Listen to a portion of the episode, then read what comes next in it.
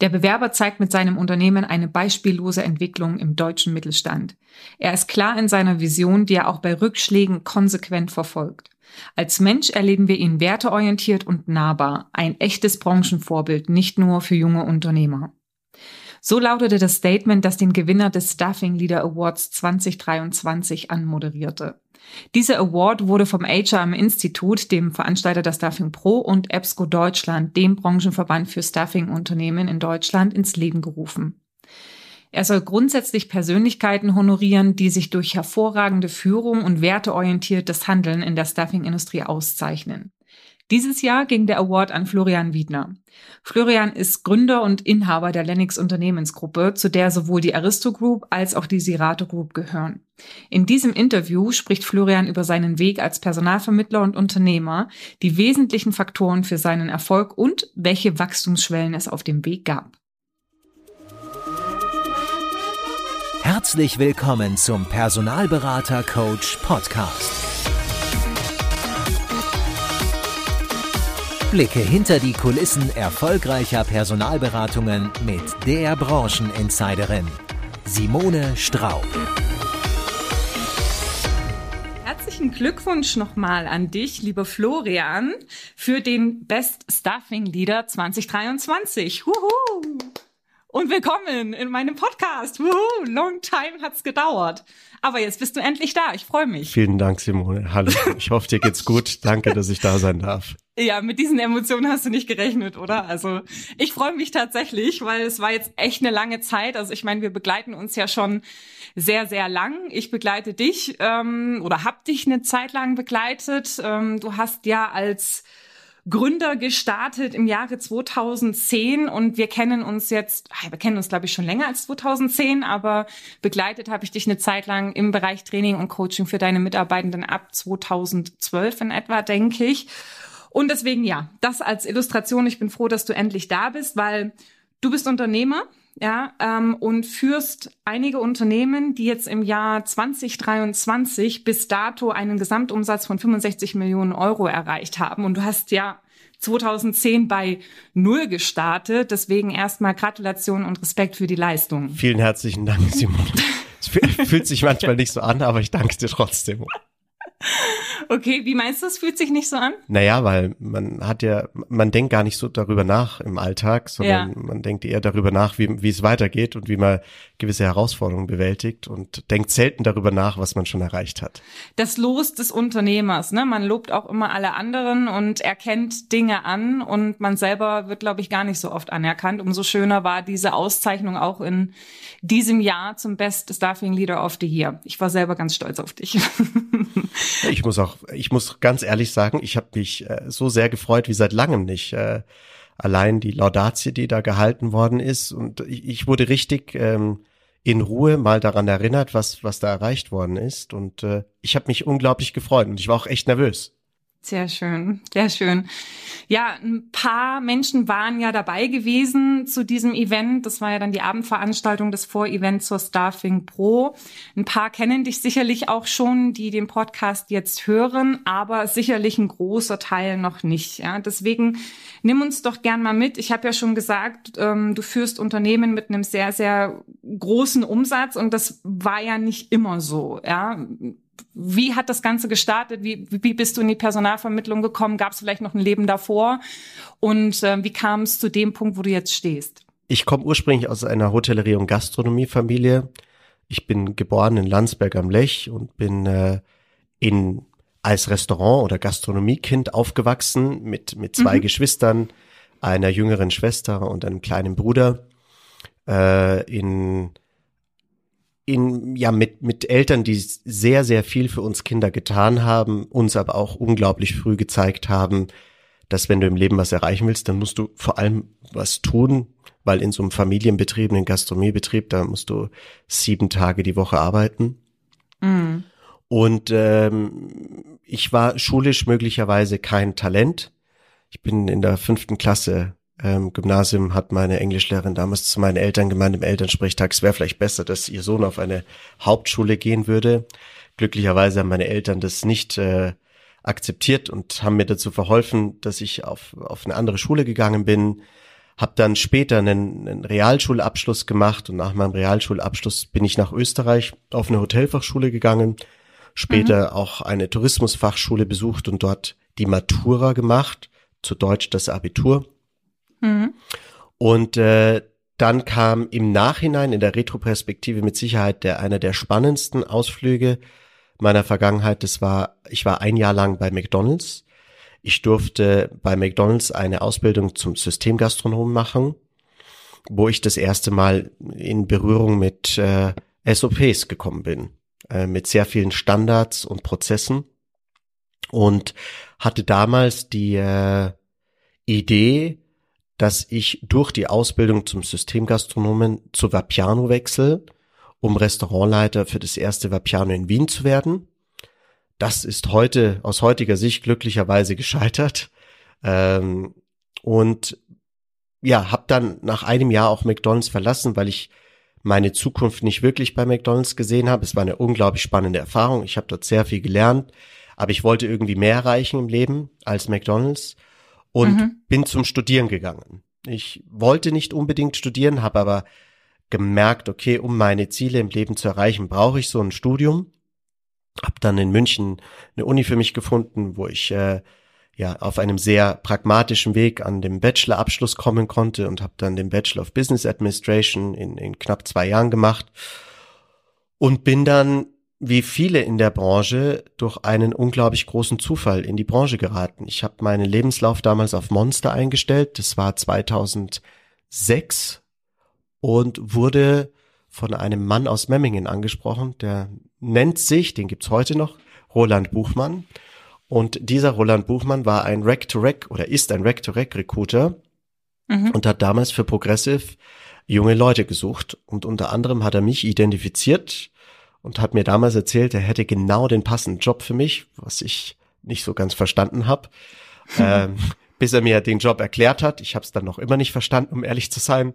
Aber er hat mich, na, er hat es geschafft, dass ich in ein Interview zu Progressive gegangen bin, in der Bayerstraße. Mhm. Progressive war damals in München noch sehr, sehr jung. Und ich bin in dieses, dieses relativ überschaubare Büro rein und habe ein mulmiges Gefühl gehabt, weil es waren die, die Kollegen und Kolleginnen, die saßen an sehr kleinen Schreibtischen. Jeder hatte ein Telefon am Platz stehen und, und ein Bildschirm und äh, es waren, gab irgendwelche Beamer mit für mich nicht identifizierbaren Zahlen an der Wand. Äh, es gab eine Schiffsglocke, es gab einen Kühlschrank mitten im Büro mit Champagner und ehrlich gesagt habe ich mir am Anfang gedacht, um Gottes Willen, wo bin ich denn jetzt hier gelandet? Ist es hier mhm. irgendwo so eine halblegale Geschichte?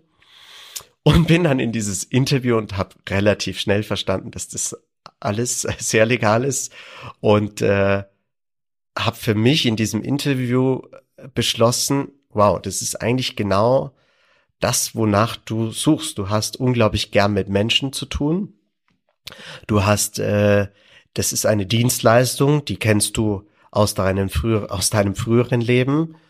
Und vor allem kannst du deine Karriere und, und dein Gehalt durch eigenen Fleiß und Einsatz äh, mitbestimmen, was ich so aus anderen Berufen jetzt nicht kannte. Progressive hat es damals sehr, sehr spannend gestaltet. Ich musste dann noch nach Paris zu einem weiteren Interview und ich habe dann echt gezittert, dass ich diesen Job schlussendlich bekomme. Und man muss dazu sagen, ich wollte nicht zu diesem Interview gehen. Ich habe das nur diesem Herrn Buchmann zuliebe getan im Nachhinein und bin diesem Mann sehr dankbar. Also Herr Buchmann, wenn Sie das hören, vielen herzlichen hm. Dank dafür. Ähm, und habe dann am 16. August 2010 als Personalvermittler bei Progressive äh, im Bereich IT-Contracting angefangen. Ganz kurz, ähm, Flo, 16.08.2010? Nee, oder? Das war irgendwann früher. Das war mein Fehler ja. Das war 16. Ja, ja. August 2006. Entschuldigung. 2006, okay. Ja, ja okay. Mhm. Da hat das Ganze angefangen und äh, am Anfang habe ich mir sehr schwer getan. Ich habe damals noch in Landsberg gewohnt, bin hin und her gependelt, ähm, habe aber viele Überstunden gemacht und konnte nach acht, neun Monaten meine ersten Erfolge verzeichnen und bin dann zwei Jahre später bei S3 ausgezeichnet worden als einer der erfolgreichsten äh, Consultants im Contracting, was für mich super cool war und äh, habe dann irgendwann äh, ein Projekt angeboten bekommen, und zwar Spezialisten in der Pharmaindustrie zu vermitteln. Und ähm, ich habe für mich diese Chance als, als Sprungbrett gesehen, weil typisch angelsächsisch, jeder, der Mut bewiesen hat, der hat ähm, die Möglichkeit bekommen, wenn das funktioniert, schneller zu Erfolg zu kommen im Unternehmen als, äh, als, norm als über den normalen Weg und durfte dort mit, ja, zwei Kollegen, äh, das waren dann meine ersten Rookies, ein Team gründen. Und mit diesem Team habe ich zweimal hintereinander Startup Business des Jahres gewonnen. Und dann wurde mir damals angeboten, äh, nach Frankfurt zu gehen, um dort ein eigenes Büro zu gründen. Also so nach der Gründung eines eigenen Bereichs, für mich so der erste Ritterschlag, über den ich mich unglaublich gefreut habe, zu sagen, wow, jetzt kann ich mein eigenes Büro sogar haben. Und habe dann für mich beschlossen, dass Frankfurt nicht die Stadt ist, in der ich leben möchte. Außerdem kam hinzu, dass eigentlich in der DNA von mir, dadurch, dass mein Vater selbstständig ist, meine Mutter selbstständig ist, Onkel, Tante, Oma, also jeder, der bei uns irgendwo in der Familie was tut, ist selbstständig und es lag irgendwie in der DNA. Und ich habe gesagt, weißt du was, ich nutze diesen Moment jetzt. Ich gehe nicht nach Frankfurt und probiere das jetzt selbst aus. Das war im Mai 2010, mhm. habe ich die Entscheidung für mich gefasst und habe dann am 1. August 2010 die Pforten von Aristo ursprünglich mal, heute der Lennox Unternehmensgruppe, in der Sonnenstraße in München geöffnet. Das war die Historie, bis es dazu kam, ja.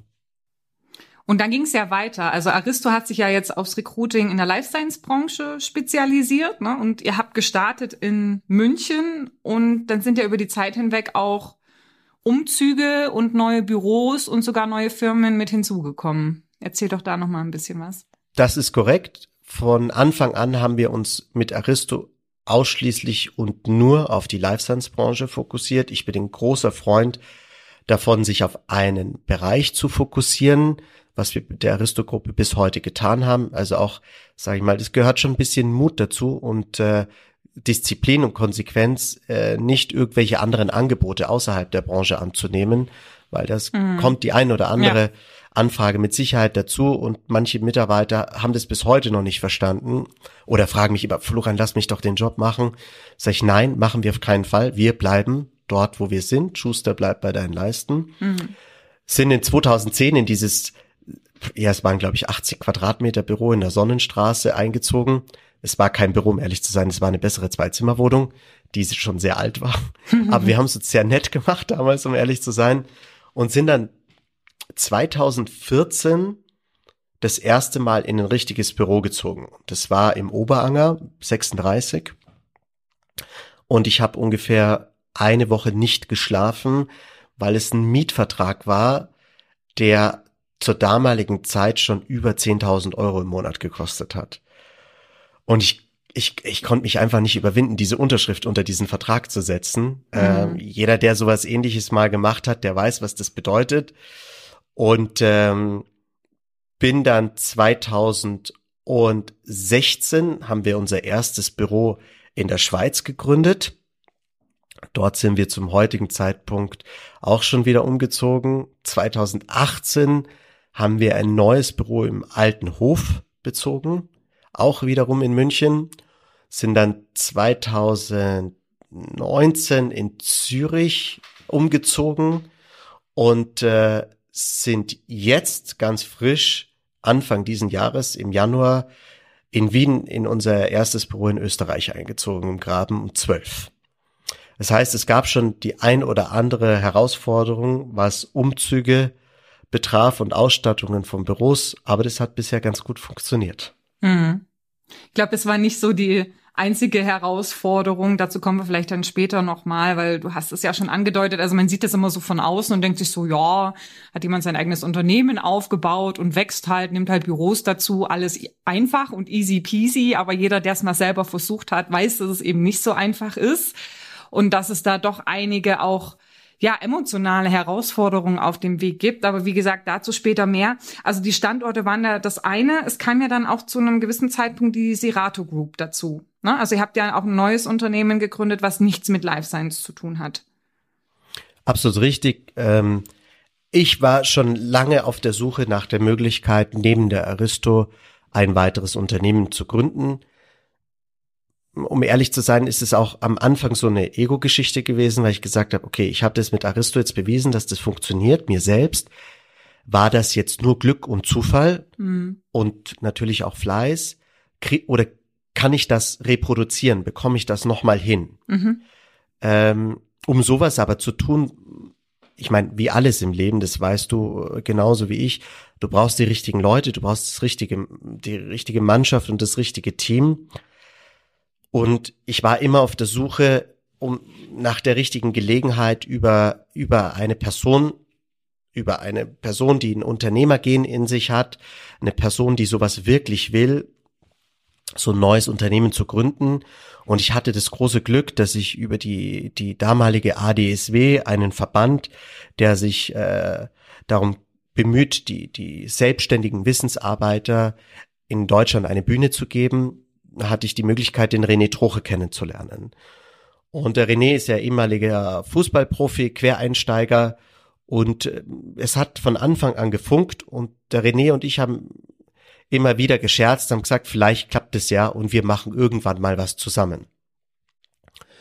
Und diese Idee, etwas neben, also ein weiteres Unternehmen neben der Aristo zu gründen, ist immer bei mir stärker geworden und wo ich dann die Information bekommen habe, dass der René seinen ehemaligen Arbeitgeber verlässt oder verlassen wird, habe ich die Chance genutzt und der René und ich sind zum Mittagessen gegangen und äh, bei diesem Mittagessen ist relativ schnell klar geworden, für, zu mir, für mich zumindest, dass der René möglicherweise die Person sein kann, mit dem ich neben der Aristo jetzt ein weiteres Unternehmen gründe. Aus heutiger Sicht war dieses Mittagessen unglaublich gut, weil Heute gibt's die Serato Group, die ist zwar noch sehr, sehr am Anfang. Äh, der René ist jetzt seit April diesen Jahres bei uns. Wir haben, konnten ganz tolle äh, Erfolge äh, schon feiern, aber dennoch merkt man, wird man wieder zurückversetzt in die Anfangszeit, wie unglaublich herausfordernd die ersten Jahre sind. Du bekommst einfach nichts geschenkt, wie, wie schwierig es ist, die ersten Runner aufzubauen, wie, wie psychologisch dramatisch es wirkt, wenn die ersten Kündigungen zur Tür reinkommen. Und es ist eine super spannende Reise. Ähm, und ich habe unglaublich viel Spaß dabei und ich hoffe, dass es neben der Serato noch andere Unternehmen schlussendlich geben wird. Ja, den Ball nehme ich gleich mal auf. Also vielleicht auch als direkte Aufforderung auch an den oder die Zuhörerinnen sozusagen, die Lust haben, ein eigenes Unternehmen aufzubauen, das aber nicht ganz alleine machen wollen, dann hier die Aufforderung, auch gern mal mit dir zu sprechen, weil sich das sicherlich auch Möglichkeiten in anderen Bereichen ergeben können, oder? Hast du da schon vielleicht auch konkrete Branchen im Blick, wo du, wo du hin möchtest, oder wäre das abzustimmen mit dem oder der Interessentin? Ich habe keine bestimmte Branche im Blick, weil ähm, es hängt absolut vom Mensch ab. Davon bin mhm. ich zu 100 Prozent überzeugt. Ich bin davon überzeugt, mit dem richtigen Ehrgeiz und Einsatz ist die Branche gar nicht so wichtig. Es ist nur wichtig, dass man sich entweder auf eine Branche mhm. oder auf einen Skill spezialisiert. Ich wäre jetzt der falsche Partner, um ja, um möglicherweise so einen Bauchladen zu machen. Das ist jetzt nicht, äh, da bin ich nicht gut drin, um ehrlich zu sein. Ja, jetzt streifen wir schon mit der Vorrede, dass du gesagt hast, ja, man fängt wieder bei Null an bei der Serato und ne, man durchlebt es wieder mit, was man vielleicht auch damals mit der Aristo durchlebt hat. Jetzt auch mit diesem Thema Spezialisierung sprichst du ja schon. Ja, die nächste Frage, an die ich so im Hinterkopf habe, und zwar, was denn jetzt so aus deiner Sicht wesentliche drei Erfolgsfaktoren für deinen Erfolg sind, weil ich will kurz noch mal aus, ich lerne immer wieder auch Gründer von Unternehmen kennen, die irgendwo auch hängen bleiben in ihrem Wachstum, sich vielleicht auch fragen, warum das Ganze nicht vorangeht. Und vielleicht hast du da Impulse, wo du sagst, okay, das waren so aus deiner Sicht die drei wesentlichsten Erfolgsfaktoren, um jetzt da zu stehen, wo du aktuell stehst. Ähm, ich glaube, dass es mehr sind als drei, aber ich versuche mich mal zu, zu reduzieren In erster Linie hatte ich immer das ganz große Glück, dass ich ähm, Menschen um mich herum hatte, Partnerinnen oft, ähm, berufliche Partnerinnen, die vieles ausgeglichen haben, was worin ich nicht gut bin. Also wenn ich jemandem einen Tipp geben darf, sucht euch Menschen, ein, baut ein Team um euch herum, die in dem gut sind, ähm, wo ihr nicht gut drin seid. Also versucht eure eigenen Schwächen zu erkennen, versucht zu erkennen, wo, wo, wo man selbst nicht so gut ist und das auszugleichen über, über ein gutes Team. Also das hilft sehr, finde ich persönlich, bis heute.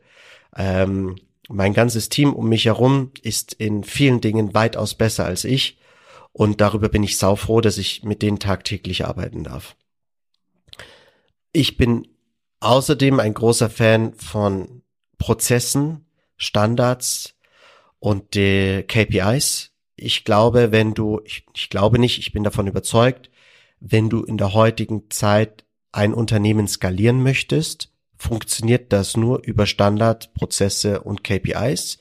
Ich lerne viele junge Unternehmer kennen, die sich selbstständig machen, weil sie es anders machen wollen. Das ist eine super Idee. Ich glaube nur, das ist, warum soll ich etwas neu erfinden, was, was funktioniert? Und ich kenne niemanden bisher, der eine gewisse Größenschwelle ohne Standards und KPIs überwinden konnte. Ähm, und ich würde gern vier Dinge nennen. Das dritte ist, sind die Werte. Also du musst ein Unternehmen gründen und musst dir und deinen Werten treu bleiben. Die Werte können sich verändern, das ist völlig legitim. Dennoch musst du diese Werte für dich identifizieren und musst sie leben und nicht irgendwo an der Wand schreiben. Sie stehen zwar hier rechts neben mir im Büro, um ehrlich zu sein, aber in jedem Gespräch, in jedem im Mitarbeiterentwicklungsgespräch, in jedem Managementvortrag oder was auch immer, versuche ich immer wieder zurück auf unsere Werte zu kommen. Das hilft mir unglaublich, neben der Tatsache, ein ganz klares Ziel zu haben. Und das würde ich jetzt als letzten Punkt nennen, gerne als vierten. Das Ziel muss so ultra klar sein, dass es jeder in deinem Unternehmen eigentlich nachts, wenn du ihn aufwächst, äh, wächst, wiedergeben kann. Neben den Werten glaube ich, die Spezialisierung, ja, die Standards, Prozesse und KPIs. Das würde ich als die wichtigsten Erfolgsfaktoren in unserem Geschäft bezeichnen. Äh, hm. Jetzt hast du ja gesagt, die richtigen Menschen. Ich glaube, es ist ein ganz, ganz wichtiger Punkt und da höre ich den ein oder anderen Gründer ähm, schmerzvoll aufatmen, die vielleicht auch schon schlechte Erfahrungen gemacht haben, weil sie gesagt haben, sie dachten, sie haben die richtigen Leute rekrutiert, waren es dann am Ende doch nicht. Wo hast du denn die richtigen Menschen für dein Team gefunden? Äh, beim Netzwerken, um ehrlich zu sein in meinem, in meinem täglichen Doing. Also auch heute noch jeder, der mich kennt. Ich gehe einmal die Woche mit einem, mit einem Mitbewerber zum Essen. Ich gehe einmal die Woche mit irgendeinem tollen Talent zum Essen. Ich gehe auch sehr oft Mittagessen oder Abendessen mit, mit internen Talenten bei uns im Haus. Das muss ja nicht immer heißen, dass man die von extern, dass man die nur extern findet, sondern ich finde, dass man hervorragende Talente auch intern im Unternehmen hat. Also das kann ich mit großer Überzeugung auf jeden Fall von uns behaupten. Mm, das heißt, konstant mit den Leuten reden. Und äh, wenn du vor allem so Leute dann so eng wie jetzt den René an jemanden, äh, an dich heranlässt, beispielsweise, oder den Alex bei uns in der Schweiz oder die Maike oder den Boris, wie auch immer, äh, trifft die Leute einfach öfter. Es kann immer sein, dass sich im Nachhinein herausstellt, dass die Chemie doch nicht so passt oder dass sich gewisse Lebensziele verändern. Hm. Ähm, ich habe gelernt, umso offener und transparenter man kommuniziert, umso klarer man am Anfang einer Zusammenarbeit Erwartungshaltungen beidseitig darstellt und auch niederschreibt und immer wieder daraufhin zurückkommt, desto leichter tut man sich auch am Tag X, wenn es nicht funktioniert, zu sagen, hör mal zu, der ursprüngliche Plan war ja folgender. Ich habe verstanden, ich kann von dir Folgendes erwarten. Du hast von mir verstanden, dass ich von dir Folgendes erwarten kann. Das ist heute nicht mehr so. Wie gehen wir jetzt einfach um damit? Und ich finde, es mhm. ist auch total legitim und normal. Und um das vielleicht abzuschließen, ähm, wir haben mal äh, einen, einen ganz tollen Menschen bei uns im Haus gehabt, der hat gesagt, das ist das Leben ist zu, das berufliche Leben ist vergleichen wie so, ein, wie so ein, eine Kreuzfahrt. An der einen Stelle steigt äh, jemand ein und im nächsten Hafen steigt jemand aus. Es kann aber auch sein, dass jemand mit dem Kapitän zusammen die ganze Kreuzfahrt macht. Und ich fand es einen sehr bildlich, für mich einfachen Spruch, den ich nachvollziehen kann, der mir auch immer wieder geholfen hat, ähm, dass das total okay ist, wenn jemand geht, ja. um ehrlich zu sein. Ja, es nimmt so die Emotionalität dann auch aus der Sache, ne? dass man einfach auch ganz offen miteinander sprechen kann, sich dann auch trauen kann zu sagen, du, das ist vielleicht nicht mehr 100 Prozent meins oder ich fühle mich jetzt gerade nicht so wohl, welche Möglichkeiten gibt es da? Und dann einfach zu sehen, wie macht man weiter, ja. Jetzt hast du ja gesagt, du hast tatsächlich Schwächen. Wow. Was würdest du sagen, was ist ein Thema, was du auch heute noch immer gern Menschen in deinem Team erledigen lässt, die es besser können als du? Also äh, erledigen hört sich vielleicht äh, hört sich irgendwie nicht so gut an, finde ich in dem Fall, sondern äh, ja. Also ich bin a, bin ich extrem ungeduldig. Das ist mal eine große Herausforderung mhm. von mir. Neben der Ungeduld habe ich auch Herausforderungen, so ganz nachhaltig Prozesse immer wieder zu überprüfen. Also bei mir hapert es manchmal so in der in dem Nachhalten der Umsetzung, wenn es so um ganz kleine, wenn es um wirkliche Kleinigkeiten geht. Darin bin ich wirklich nicht gut.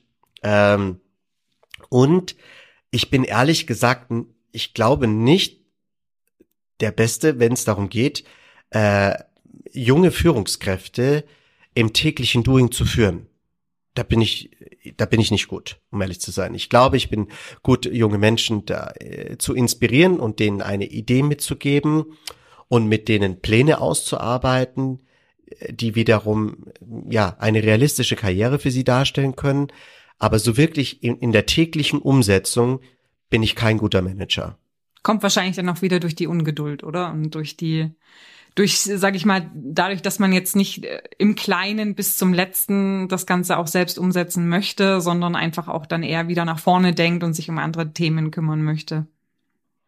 Absolut richtig. Ich, ich denke, manchmal bin ich in Gesprächen, bin ich schon vier, fünf Themen eigentlich weiter und irgendwann kommt es zu einem Missverständnis im Gespräch und dann auf Florian, bitte durchatmen komm nochmal zurück zum Thema und wir sprechen eigentlich gerade über was ganz anderes. Mhm. Fällt mir manchmal sehr schwer mhm. oder sehr oft, um ehrlich zu sein. Mhm. Ja gut, aber für mich klingt es eigentlich nach genau am richtigen äh, Platz sozusagen, weil das eine ist ja das, was Manager übernehmen. Ja, Manager begleiten ja die Umsetzung beziehungsweise initiieren die Umsetzung dann, wenn du den Impuls gegeben hast und monitoren das eben auch, dass es im tagtäglichen bis ins letzte Detail eben dann durchgeführt wird und der Unternehmer an sich ist ja derjenige, der sich eben mit diesen Details also nicht beschäftigt, sondern eher nach vorne geht und schaut, was bewegt sich am Markt, wie du ja auch gesagt hast, das Thema Netzwerken, ne, am Ball bleiben, vorandenken, wo geht die Reise hin? Also ja, kann man so oder so sehen, aber letzten Endes ist es ja auch etwas, was dir geholfen hat zu wachsen, dass du einfach Dinge delegierst und loslässt und eben nicht im Detail hängen bleibst, wie es vielleicht auch manche Unternehmer oder Geschäftsführer, Inhaber tun und sich dadurch natürlich auch blockieren, ja, dass sie einfach nicht delegieren und nicht loslassen können. Der andere Punkt, was du ja vorhin auch gesagt hast, und da bin ich absolut bei dir, dieses ich mache mich jetzt selbstständig, um die Dinge anders zu machen als andere. Das finde ich prinzipiell erstmal gut aber es muss ja am Ende eine skalierbare Form sich entwickeln. Und mir geht es jetzt weniger darum, dass es schon bestehende Dinge gibt, die funktionieren. Man kann natürlich auch neue Dinge entwickeln, aber wichtig ist, dass sich diese neuen Dinge als Standard, als Prozess abbilden lassen, weil diese Standardisierung brauchst du am Ende ja, um eine Skalierung hinzubekommen. Also um Leute an Bord zu holen, um es ihnen zu erklären, um es ja auch einfacher greifbar zu machen. Deswegen sind immer so qualitative Aspekte der Arbeit ähm, ja oftmals auch schwierig zu quantifizieren und zu skalieren und äh, abzubilden in Prozessen. Also ähm, ja, da bin ich total bei dir. Du hattest am Anfang mal gesagt, Systemgastronomie, da fiel das Wort SOPs, das sind ja die Standard Operating, Operating Procedures, für jeden, der da noch so im Kopf ein Fragezeichen hat aufgehen lassen. Aber ja, also vielleicht kannst du da kurz noch mal so ein bisschen näher drauf eingehen. Du sprichst ja auch viel mit Inhabern, Gründern und so weiter. Was findest du, ist die Wahrnehmung am Markt von Standards, Prozessen und KPIs. Ist das was, was Gründer feiern oder würdest du auch sagen, dass es eher das ist, was die Leute ablehnen und sich dadurch am Ende ja selbst blockieren? Also, ich hole ein bisschen aus. Die Erfahrung, die ich habe, ist, dass die oft die meisten Gründer sehr, sehr erfolgreiche Vertriebsmitarbeiter sind, die auf ihre eigene besondere Art und Weise sehr erfolgreich geworden sind. Oft kann man deren Charakter oder wie die Geschäft machen, aus meiner Sicht auch nicht kopieren. Mhm. Das heißt, ich bin der Überzeugung, es braucht eine gewisse Basis und auf dieser Basis darf und soll sich jeder dann frei entfalten dürfen. Und um diese Basis zu schaffen, da ist meine Wahrnehmung, dass diese viele Gründer nicht wollen, sondern viele Gründer wollen sich frei entfalten und wollen ihrem Team auch die Möglichkeit geben, sich frei zu entfalten von Anfang an. Ja. Ich bin, ich bin völlig bei denen, aber erst ab einem gewissen Punkt. Ja. Weil Lisa, Max oder Julian, jeder von denen tickt anders. Jeder von denen hat eine andere Erfahrung in seinem Leben mitgebracht. Und damit die am Tag X ihrem Rookie oder einem Dritten erklären können, was sie tun, muss es auf einem gewissen Fundament passieren. Und dieses Fundament, ich nenne das jetzt mal SOPs ähm, und auch KPIs, das ist zwingend notwendig. Ich meine, nimm doch das einfache Beispiel. Wie schafft es eine Systemgastronomie wie McDonald's, dass der Burger in jedem McDonald's gleich schmeckt? Ja. Am Ende des Tages ist die Dame, die dir Burger gibt an der Kasse, macht, bringt ihren eigenen Charme mit rein. Ja, die, die eine lächelt mehr, die andere lächelt weniger, was auch immer. Aber es funktioniert nur so, dass ich die gleiche Qualität skalierbar liefern kann, wenn ich Prozesse, Kennzahlen und SOPs habe. Und manche werden vielleicht lachen. Es ist bei McDonald's ist es selbst vorgegeben, wie du ein Fleischpatty aus der Gefriertruhe nimmst, mit welcher Hand du zuerst den, den, den in den Handschuh, in den Einweghandschuh reingehst und so weiter. Ähm, ich bin ein ganz großer Fan davon. Ähm, manchmal verliere ich mich möglicherweise auch darin, aber dennoch kann ich äh, ja überzeugt einfach sagen, ich bin, es ist, es ist nicht möglich, ohne zu skalieren. Das ist meine Erfahrung. Wie schafft ihr es denn dann, Mitarbeitende zu finden, die diese SOPs und diese Prozesse nicht als enge erleben, sondern die das Ganze unterstützen und sagen, okay, ja, es ist mir vielleicht sogar eine Hilfe? Das ist eine enorm große Herausforderung und da geht es gar nicht meines Erachtens darum, dass wir die richtigen Mitarbeiter finden, sondern dass unsere Führungskräfte und Mentoren richtig ausgebildet werden ich kann jemandem SOPs und Kennzahlen auf die eine oder die andere äh, Art näher bringen. Mhm. Und ich behaupte, dass wir unglaublich viele Fehler da an, speziell in der, in der jungen Anfangszeit gemacht haben, weil wir das zu sehr mit der Brechstange gemacht haben. Ich glaube, das ist in der heut, ich bin davon überzeugt, dass es in der heutigen Zeit bedarf es ein gewisses Feingefühl und die jungen Menschen wollen verstehen, warum, wieso oder weshalb. Es ist sehr schwer, bis ins kleinste Detail einem Rookie zu erklären, warum, wieso, weshalb. Es kann man oft erst in der Praxis verstehen und viele verstehen es erst nach 18 bis 24 Monaten. Dennoch kann ich mir die Zeit nehmen und immer wieder darüber sprechen. Und ich kann sogenannte War Stories verwenden. Ich kann äh, erfolgreiche Vertriebler erklären lassen in Vorträgen, wie es bei ihnen funktioniert hat. Aber ja, wie gesagt, am meisten brauche ich als Führungskraft und als, äh, als Mentor die Geduld, aber auch schlussendlich die Konsequenz ist dann einzufordern. Und ich gebe dir recht, ja, es ist nicht so leicht, die passenden Leute dafür zu finden, die sich darauf einlassen. Dennoch, ja, die richtige Lösung dafür habe ich nicht, um ganz ehrlich zu sein. Wir versuchen unsere Interviewprozesse dementsprechend immer wieder anzupassen. Dennoch stellt sich sehr oft wieder raus, dass viele das als zu eng für sich empfinden und dann äh, ja und dann sich wiederum am Ende des Tages was anderes suchen. Ähm, ja, ist dann so. Punkt. Ja, man muss tatsächlich dann auch schauen, weil ich denke schon, dass es zu einem gewissen, also Führung, definitiv bin ich bei dir, spielt eine sehr große Rolle. Ich denke nichtsdestotrotz, dass es eben definitiv auch was mit den Mitarbeitenden zu tun hat, die ich rekrutiere. Und da muss ich tatsächlich auch immer gucken, was für Personen ziehe ich denn eigentlich auch über die Kommunikation auf meiner Karriereseite etc. an. Ja, ähm, ich weiß nicht, arbeitet ihr mit eignungsdiagnostischen Tests oder so? Nein, das tun wir nicht. Ähm, nee. Wir haben sehr, äh, meines Erachtens äh, versuchen wir unseren Interviewprozess einmal in drei Monaten wird er gefühlt neu überdacht.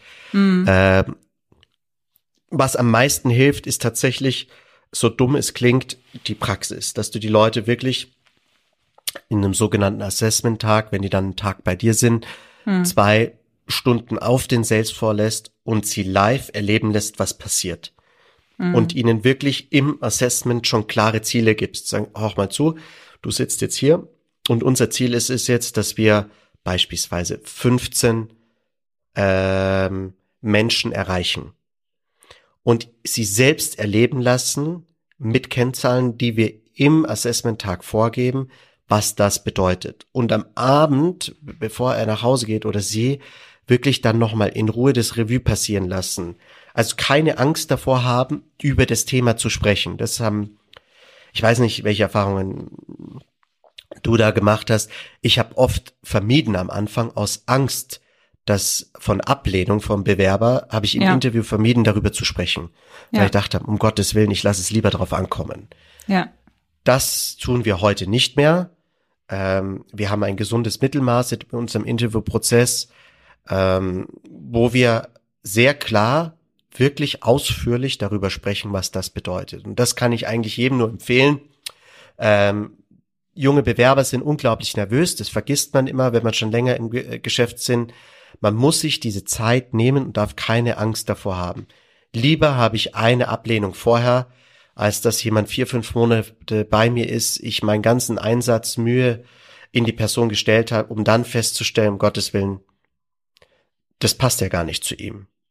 Ähm, ja. Von dem also her. Es ist so dieses Thema klare Erwartungen kommunizieren, aber auch klar Erwartungen vom Gegenüber abholen. Ne, das hattest du ja vor einiger Zeit auch erwähnt schon. Ja. Ähm, genau. Ja, also vielleicht ein Gedanke noch dazu, ähm, so Richtung Persönlichkeiten auch. Es gibt ja unterschiedliche eignungsdiagnostische Verfahren. Es gibt auch die 16 Personalities zum Beispiel. Und da gibt es zum Beispiel einen Typ, das ist der Protagonist, ja, der immer von Kommunikation angezogen wird, die sehr stark die persönliche Entfaltung in den Vordergrund stellt. Und wenn man jetzt zum Beispiel so seine Karriereseite anschaut und man sieht, da steht eigentlich nur der Mitarbeitende in seiner individuellen Entwicklung. Und wir haben ähm, diese Feste und jene Möglichkeit, äh, weiß ich nicht, zum Beispiel ähm, Sport zu machen oder wir haben ganz viele Ausflugsmöglichkeiten und so weiter. Also es ist immer so die Sache, wie stelle ich das Unternehmen auch da und ziehe ich damit zum Beispiel eine Persönlichkeit an. Das wäre der Protagonist, der sich einfach sehr schnell begeistern lässt, der zwei, drei Monate sich wirklich reinhängt, auch so dieses individuelle Wachstum sehr schätzt und dem es dann irgendwann langweilig wird, der sich vielleicht dann auch von diesen äh, Prozeduren von den Prozessen irgendwann eingeengt fühlt und dann wiederum sagt, nö, so habe ich mir das eigentlich nicht vorgestellt. Ich will mich ja entwickeln, ich will irgendwie frei sein und geht dann wieder. Wobei, wenn ich jetzt Menschen haben wie Konsul oder Executive, wenn ich jetzt in diesen 16 Personalities bleibe, die es mögen, ähm, gemäß Standards zu arbeiten, die ganz klar mögen, dass sie Erwartungen formuliert bekommen, diese auch erfüllen bekommen und das als oder ähm, erfüllen können, aber das auch als Möglichkeit sehen, eine Rückmeldung zu ihrer Leistung zu bekommen und dann zu sagen, okay, ich bin fein, weil ich habe das erreicht, was ich möchte. Das wiederum sollte sich eben aber auch widerspiegeln in der Kommunikation nach außen. Ja, also wie sieht wiederum meine Karriereseite, mein Instagram-Kanal aus? Ist das nur Halligalli bunt? Ja, oder wird da ganz klar gesagt, es ist eine seriöse Firma mit Strukturen, mit natürlich Sicherheit, auch der Möglichkeit zu wachsen, aber so diese freie individuelle Entfaltung steht nicht so so unheimlich äh, im Vordergrund. Also das kriege ich auch immer wieder mit, dass das gerade Startups sehr stark nach außen kehren, sich dann die Individualisten anziehen und dann in dem Moment, wo man anfängt, äh, Standards, Prozesse und KPIs zu implementieren, weil man registriert, dass ohne das eben Skalierung nicht geht, dann solche Mitarbeitenden natürlich äh, irgendwie dann abgeschreckt werden und sich dann irgendwann wundern und sagen, nee, das ist nicht die Firma, in die ich gekommen bin und dann gehe ich wieder. Ne? Aber ähm, ja, das vielleicht nur Two Cents an der Stelle. Wenn ich das vielleicht ergänzen darf, Simone, ähm, das, was du gerade erzählst, ist absolut richtig. Und ich würde sagen, dass ich ähm, ursprünglich genauso gehandelt habe und das Unternehmen Aristo in den Anfangsjahren 2010, 2011, 2012 viel fancier dargestellt habe, als wir am Ende des Tages mhm. waren. Und was auch zu Schmerzen dann geführt hat am Ende des Tages, weil das Erwachen irgendwann kommt, naja, ich kann mich eben in den ersten 18 Monaten nicht unglaublich selbst entfalten, sondern ich muss in den ersten 12 bis 18 Monaten nach einer gewissen Struktur arbeiten. Und da habe ich mir im Nachhinein viele Sorgen bereitet, die ich hätte nicht haben brauchen, wenn ich, was ich jetzt heute gelernt habe, einfach ganz klar sag, was, was Sache ist, um ehrlich ja. zu sein. Ähm, ja, wir, wir kommen immer wieder auf das Thema Klarheit zurück. Und die, die jungen Leute wollen Klarheit und die, die, die, die, äh, man braucht wirklich nichts verstecken, um ehrlich zu sein. Auch wenn es manchmal komisch klingt oder ja, schwerfällt. Ja muss immer schmunzeln über die jungen Leute. Ja, Entschuldigung. Über vor zehn, vor, vor zehn Jahren waren wir das auch noch. Jetzt reden wir über die Leute als junge Leute. Ähm, eine Sache vielleicht, was in diesem Kontext auch ganz gut passt. Du sprichst ja von Werte. Werte und Prinzipien sind dir sehr wichtig. Ähm, wie passt das denn zusammen? Weil ein Wert, das weiß ich, ähm, ob ihr jetzt so eins zu eins an euren fünf oder vier Werten wieder widerspiegelt, weiß ich jetzt nicht genau, aber du hast in der Vorbesprechung gesagt, dass dir eine Offenheit sehr wichtig ist, auch eine, ähm, sag ich mal, ein, ein rücksichtsvoller Umgang, ein wertschätzender Umgang, so eine Ellenbogenmentalität wird jetzt nicht geduldet im Unternehmen, was sich für den einen oder anderen ja auch irgendwie beißt mit zum Beispiel KPIs und Vertriebsorganisation. Ja, oftmals äh, schließt sich das für viele aus. Wie schafft ihr es denn, dass trotzdem beides zusammenpasst? Ich finde, das ist eine sehr schwere Frage. Ich habe es vom ersten Tag an einfach so ge gelebt. Ich fand, ich habe zum Beispiel, das ist eine Kleinigkeit, bei, äh, äh bei der Lennox Unternehmensgruppe, weder bei Aristo noch bei Serato, gibt es zum Beispiel einen Bonus, wenn ein Kollege dir einen Lead gibt, beispielsweise. Ähm, es ist normal, dass du deinen Kollegen zum Mittagessen oder zum Arbeiten, Abendessen einlädst, wenn sich aus diesem Lied was ergibt. Dennoch finde ich, dass wir nur ein gutes Team sein können, nur eine gute, vielleicht hängt es auch damit zusammen, weil, weil ich die eine oder andere Familienmitglied bei hier im Unternehmen habe. Ich habe gelernt, dass du nur im Team stark sein kannst. Und umso ähm, wertschätzender eine Gruppe von Menschen miteinander umgeht, desto besser funktioniert schlussendlich das Team. Und ich selber versuch's einfach jeden Tag zu leben. Ich selber versuch's mit meinem Management-Team zu leben. Natürlich, das klappt nicht immer, das ist das Normalste der Welt, aber ich fordere es auch von allen Führungskräften und allen Mitarbeitern tagtäglich ein. Das heißt, dieses immer wiederkehrende Einfordern hat schlussendlich dazu geführt, dass es irgendwo in die DNA unseres Unternehmens übergegangen ist. Und äh, viele, die mm. mit Erfahrung äh, zum Beispiel zu uns kommen, das erste, was die immer einführen wollen, ist eben so eine Lead-Provision. Dann sage ich, nein, für was denn? Es ist das Normalste der Welt, dass wenn ein Contract-Mitarbeiter äh, zum Kunden rausgeht, dass dann Mitarbeiter, also einen Kollegen aus dem Festanstellungsbereich mitnimmt. Es ist das Normalste der Welt, dass inzwischen jemand aus der Business-Administration oder der Invoice-Abteilung mit zum Kunden rausgeht, weil wir gelernt haben, wenn wir beim Kunden als Team auftreten, dann sieht der Kunde, was wir für eine Power haben, was wir am Ende des Tages für einen Expertenmagnet sind und das hilft. Also immer wieder einfordern, um ehrlich zu sein. Und dann klappt's und selber vorleben. Hm. Das Thema Werte und Vision ist ja nicht unbedingt etwas, was man als Gründer und Inhaber von einem jungen Unternehmen als allererstes mit auf der Agenda hat. Gab es denn mal in der Vergangenheit so einen Zeitpunkt, wo du für dich festgestellt hast, uh, jetzt ist es aber wirklich wichtig, dass wir das definieren, beziehungsweise jetzt war es aber richtig gut, dass wir das irgendwann mal definiert haben? Ja, den gab's. Ich habe ja in der in den letzten, das sind jetzt schon 13 Jahre, verschiedene Phasen durchleben dürfen mit, mit, mit diesem Unternehmen. Ich hatte die, die Anfangsphase, so eine Lagerfeuerstimmung, wo, wo, wo jeder, äh, ja, wir kämpfen alle für das, für das gleiche Ziel wo wir unglaublich erfolgreich waren. Dann kam die, die, die nächste Phase, wo ich mich ja unbewusst entfremdet habe, weil dieses Unternehmen größer geworden ist und ich konnte nicht mehr für jeden da sein. Und alle haben plötzlich nicht mehr verstanden, was machen wir denn, für wen sind wir eigentlich hier, für was kämpfen wir denn? Dann kam irgendwann mal eine, eine, ein Exkurs über zwei, drei Jahre in, in die Selbststeuerung, wo es sehr stark darum ging, okay, in welchem Rahmen dürfen wir uns denn bewegen? Welche Kompetenzen hat jedes Teammitglied?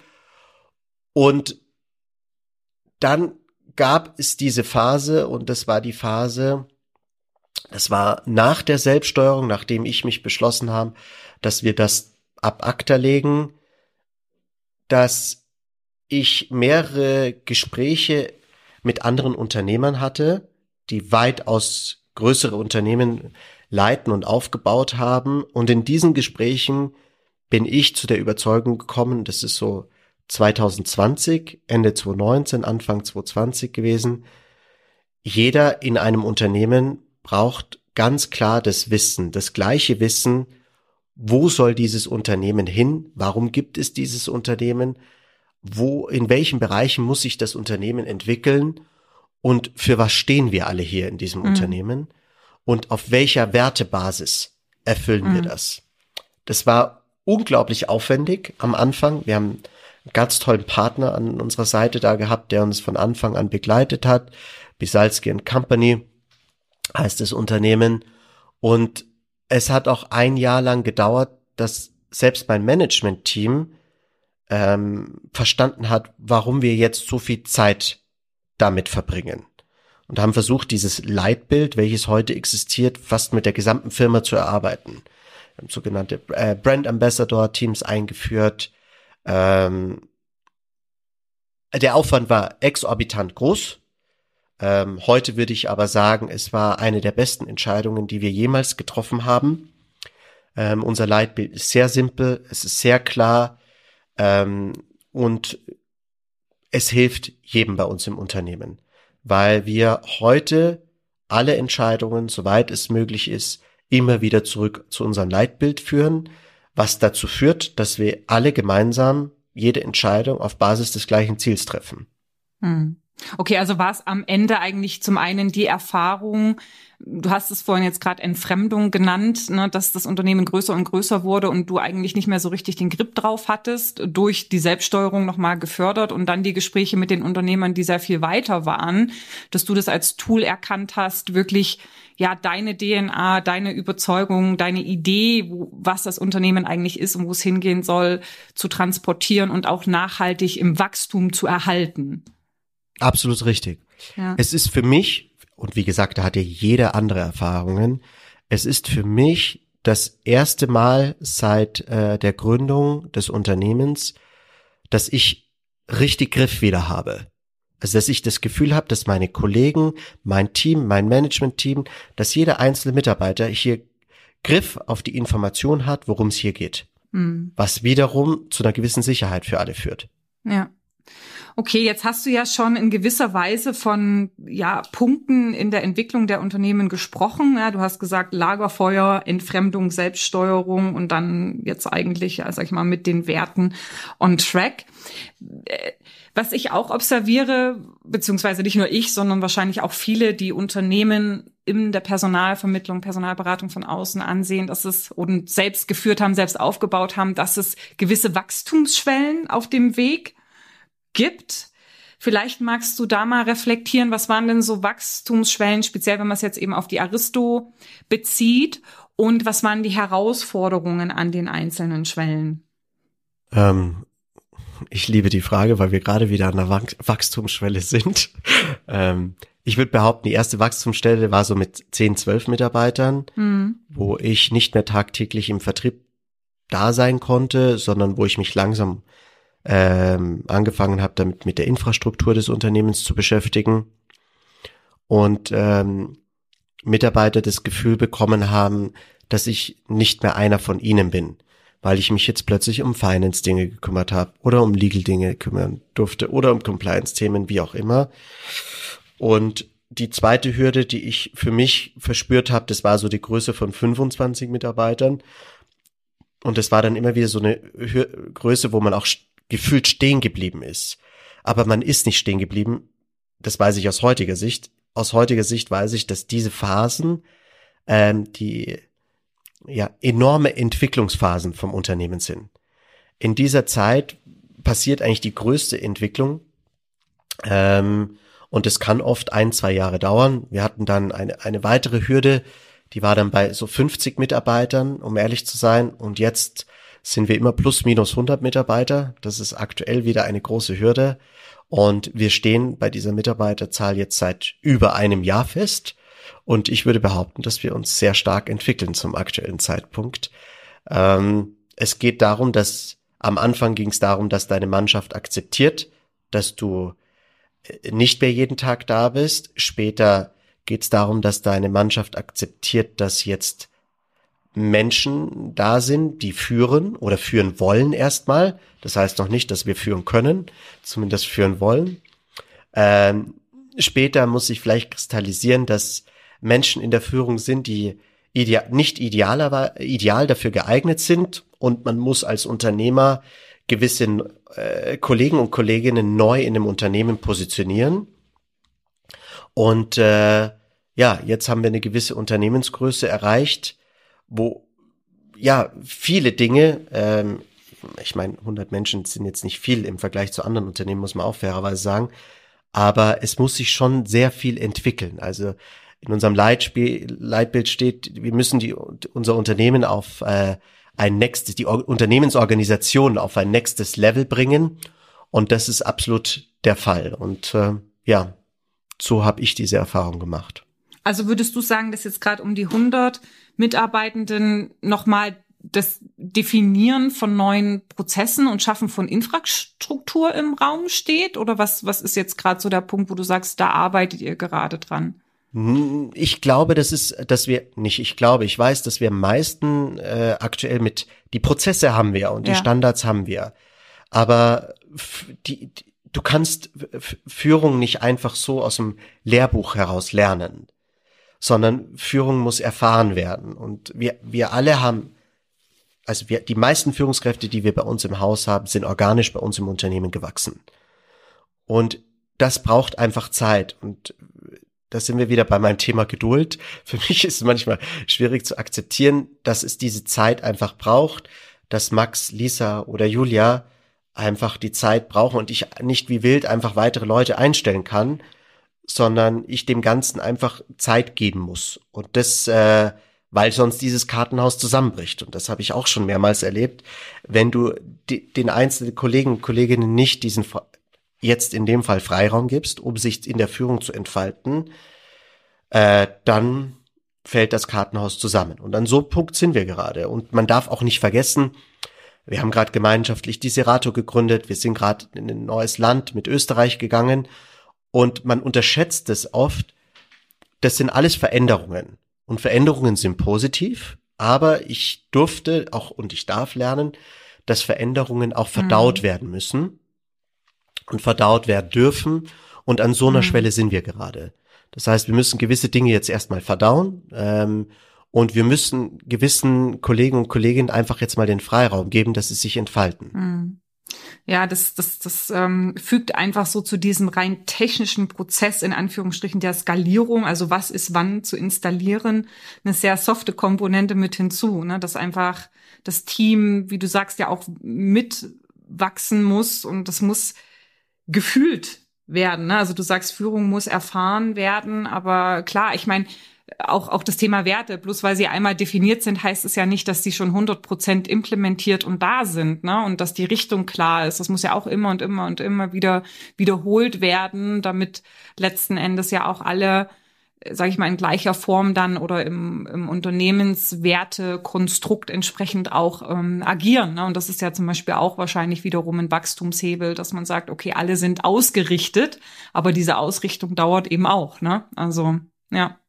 Und das passt, das passt nicht immer ganz zu beim Naturell. Und das hat oft, das ist zum Beispiel eine Erfahrung oder ein Wissen, das ich gerne früher gehabt hätte, um ehrlich zu sein. Da hätte ich mir ich finde auch, dass wir da ganz tolle Mitarbeiter leider verloren ja. haben, weil ich nicht diese Geduld hatte ja. und weil ich den Leuten nicht diese Zeit gegeben habe. Und ähm, im Nachhinein, das kannst du nicht verändern, aber im Nachhinein hätten wir den einen oder anderen tollen Kollegen noch hier, wenn ich einfach, ähm, ja, dieses Wissen früher gehabt hätte. Und wahrscheinlich wären wir auch weiter, weil du mit dieser Ungeduld und wenn du mal mit der Brechstange da Wachstum erzwingen willst, macht man mehr kaputt als ganz. Und es dauert unglaublich lange, dieses Vertrauen dann wieder aufzubauen bei den Leuten.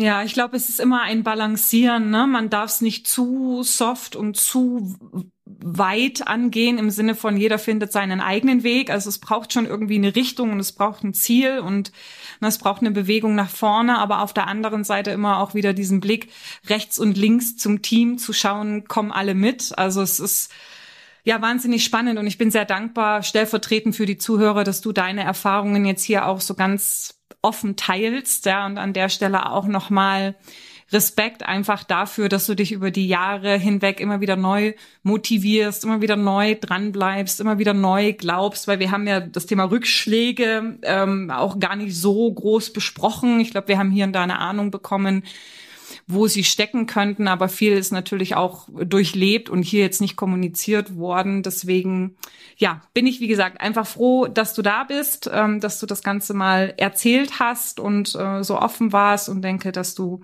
auch gerade diesen Best Staffing Leader Award ähm, definitiv zu 100 Prozent sehr, sehr wohl verdient hast.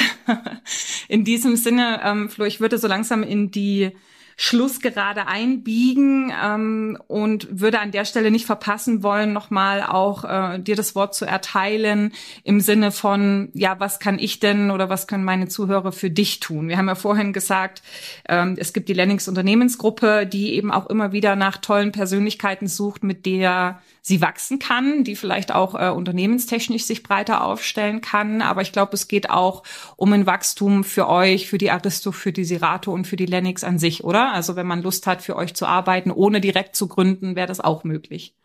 Absolut, abs absolut. Ähm das Wichtigste ist, dass man miteinander spricht. Und jeder, auch wenn sich jemand unsicher ist da draußen, ähm, ich habe richtig Lust ähm, zu kommunizieren und ich habe für mich gelernt, die besten Opportunitäten geben sich nur, wenn man miteinander spricht. Und deswegen an jeden, der sich vielleicht auch noch nicht sicher ist oder sich auch sicher ist, ähm, bitte wendet euch gerne an mich. Wirklich, ich habe richtig Spaß dran. Mir macht es richtig Freude. Was ist der beste Weg? Über LinkedIn oder wie, wie soll man Kontakt aufnehmen? Über LinkedIn ist absolut der beste Weg und dann schalten wir unsere gemeinsamen Kontaktdaten frei und dann ist am besten gleich telefonieren. Alles klar. Ganz Personalvermittler-Style. So ist es. In der DNA, genau, direkt äh, telefonieren. Super. Ja, dann, wie gesagt, ganz herzlichen Dank, äh, Florian, für deine Zeit. Ich wünsche dir weiterhin viel, viel Erfolg. Ähm, ja, für deine Ziele, für deine Vision, auch für das Unternehmen und äh, viel Freude auch mit den Mitarbeitenden und gemeinsam auf dem Weg. Und dann vielleicht gibt's ja irgendwann mal eine zweite Runde. Super. Für dieses Podcast-Interview. Da feiern wir dann dann die nächste Schwelle, die 250 Mitarbeiter oder so. Simone, vielen Dank, dass ich dein Gast sein durfte. Dankeschön.